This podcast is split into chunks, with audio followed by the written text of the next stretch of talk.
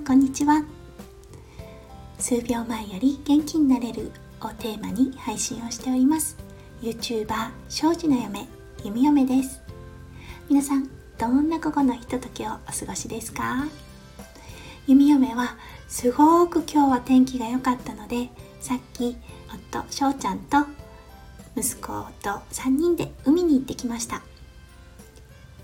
私にとっての海開きでした。水は結構冷たかったんですけれども気温がすごく高かったので海から上がった後ああ寒いっていうことがなくってポカポカとした太陽の光を浴びてとっても良いディトックスになりました。皆さんはどんな午後のひとときをお過ごしでしょうか？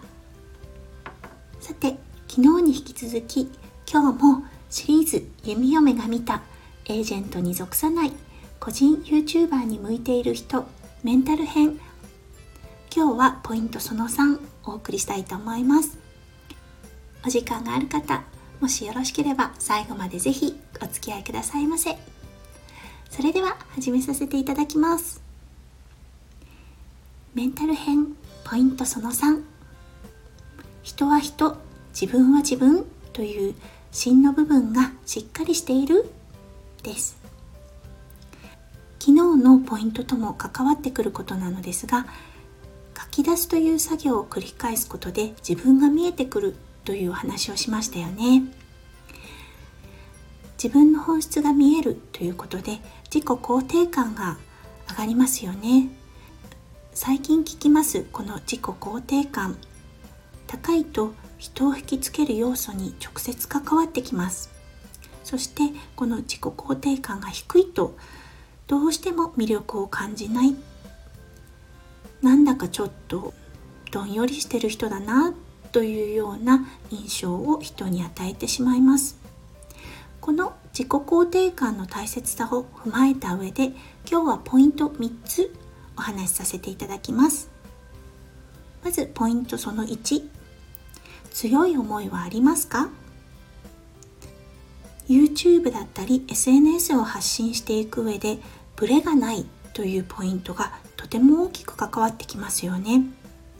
何か人からコメントを受けてその時にあなたの信念がブレてしまいそれがあなたの発信に見て取れる時リスナーさん受け取る側の人たちはすぐ敏感に察知してしまいます。やはり信念を持っている人そして強い気持ちを持っている人が発言する言葉の魅力ってとてもあると思うんですね。それは意識しなくてもリスナーさんに届けられています。なのであなたが強い思いを持って発言をしているそしてブレない芯の部分がしっかりしているのであればそれは直接リスナーさんの心に響くものです。反対にあなたの芯が通っていなく常にブレている状態だとリスナーさんはついてこないですよね。なんかこの人の言うことっていまいちなんだよなっていうような印象があると果たして人はついてくるでしょうか？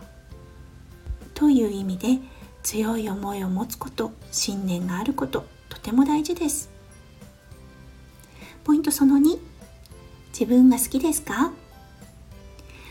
あなたがもし外見で悩みがあったり自分の心に何かこうモヤモヤとしたものを常に抱えてたとしてそれは表情だったり行動だったり視線目の動きに現れたりします。もしかするとあなたは外見で悩みを抱えているかもしれません。ただあなたがもしその外見の悩みを強みとすることができたらどうでしょう？強みでなくてもいいんですよね。あなたがそのご自身の外見をユニークさと捉えることができればそれが個性になりキラキラと輝き人を引きつけるポイントになってくるかもしれません。なのでどうも自分のここが好きじゃないっていうふうに思ってしまうついつい思ってしまう方どうでしょう？もう一度自分を見つめ直してみませんか？あなたの個性につながりそれが人を引きつけるポイントになるかもしれません。まず自分を好きであること。これは内面から出てくるパワーと直結しています。自信がある人。やはりエネルギーを感じますよね。ああこの人の言ってることパワーがあるわって思いませんか？そういう方たちはおそらく自分のことを嫌いではないと思います。むしろ好きだと思います。なので自分のことを好きになってください。そうすることで自信が芽生えあなた自身がキラキラと光り出します。ポイントその3心に余裕はありますか？この心に余裕があることでネガティブコメントをさらっと受け流すことができると思います。反対に心に余裕がないとやはりそのネガティブコメントに影響を受けてしまって自分の芯の部分がぶれてしまうという事態に陥ってしまいます。なので心に余裕を持つということがとても大切なのですがこの心の余裕どうやったら生まれるのでしょう？周りを見渡してみてください。なんかこの人の言うこと説得力があるんだよなといった先輩やインフルエンサーの方いらっしゃらないですか？その人の真似をしてみるというのもいいかもしれません。その人たちの意見を取り入れてみることで今までなかった思考や態度考え方があなたに備わると思います。そのあなたに新しく備わった気持ちが心の余裕と直結していくと思います。なので最初は人の真似でも良いと思います。あなたの尊敬している人この人見たくなりたいなと思う人の模倣でもいいと思いますのでまずその人たちがやってることを取り入れてみてくださいね。そうすることで心の余裕必ず生まれてきます。今日は自己肯定感について少しお話しさせてもらいました。自己肯定感の高さがあなたの芯の部分を作りその芯の部分があなたの魅力となりますというお話をさせていただきました。いかがだったでしょうか？最近本当によくこの自己肯定感聞きますよね。